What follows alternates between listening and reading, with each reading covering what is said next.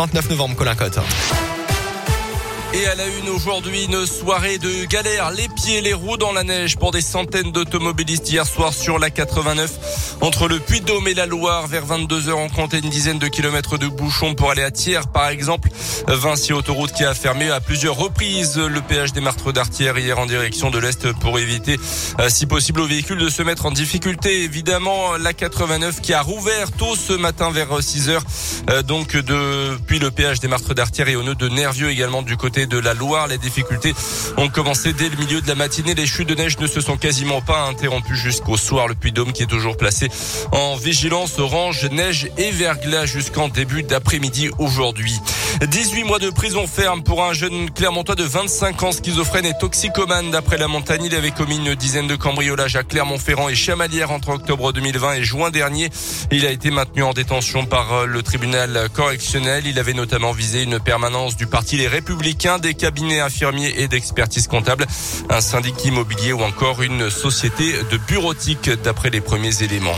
Les gendarmes et les élus de Clermont-Auvergne Métropole main dans la main, on ne le sait pas forcément, mais les gendarmes interviennent également sur le territoire de la métropole clermontoise.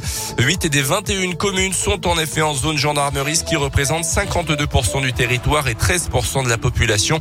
Euh, pour travailler de manière plus efficace, notamment au niveau du partage des infos, une convention vient d'être signée entre Olivier Bianchi, le président de la métropole, et le général Éric Marchal qui commande le groupement de gendarmerie du Puy-de-Dôme. Euh, ce dernier a identifié trois axes de travail prioritaires. On l'écoute. Le premier, c'est la sécurité et sûreté des mobilités sur les transports, sur les flux quotidiens, et on sait qu'ils sont denses. Le deuxième axe, c'est celui de la sécurité sûreté sur l'activité économique. Bien évidemment, plus particulièrement sur les périphéries, où là, on a une forte densité d'activité économique et d'industrie. Le dernier euh, axe, qui est un axe plutôt environnemental, par rapport à des menaces qui peuvent être de la pollution, des nuisances sonores, des déchets, et de façon peut-être un peu plus stratégique sur des enjeux comme euh, la protection de l'eau. C'est l'objectif, améliorer la réponse, améliorer la coordination et le continuum de sécurité. Cette convention a été signée pour deux ans, mais elle pourrait être renouvelée de façon tacite.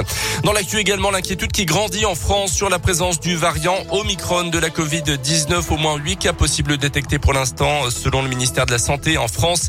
Les malades ont tous voyagé dans des pays d'Afrique australe ces deux dernières semaines. Des dizaines de cas ont également été détectés en Europe. Un variant plus contagieux qualifié de préoccupant par l'Organisation mondiale de la santé.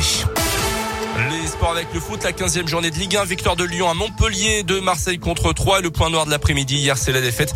Encore une fois, dans les dernières minutes du match entre Clermont et Reims, 1-0 à la 91e. Clermont qui reste 18e et barragiste.